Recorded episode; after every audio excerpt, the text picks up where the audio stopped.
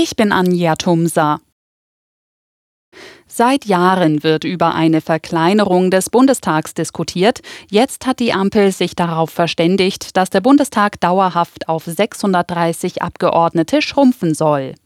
Überhangmandate und ihr Ausgleich haben den Bundestag bei den vergangenen Wahlen immer weiter wachsen lassen. Das passierte bisher, wenn mehr Direktkandidaten einer Partei ihren Wahlkreis gewinnen, als die Partei Sitze über ihre Zweitstimmen.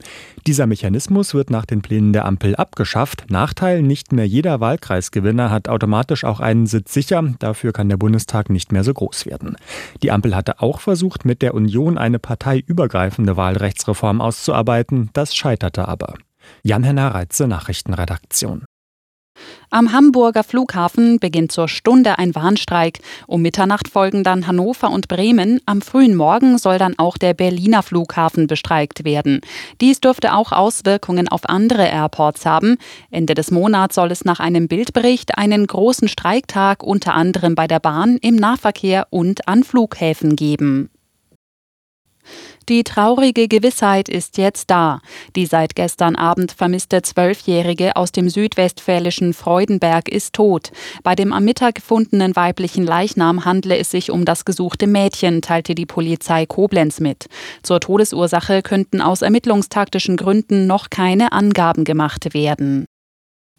Wirtschaftsminister Habeck und Agrarminister Özdemir werben in Brasilien für mehr Handel mit Deutschland. Konkret geht es um ein Freihandelsabkommen der EU mit dem südamerikanischen Staatenbund Mercosur. Sein Ziel sei es, das Abkommen zu finalisieren, so Habeck. Die EU verhandelt schon seit 1999 mit Brasilien, Argentinien, Paraguay und Uruguay über ein Freihandelsabkommen.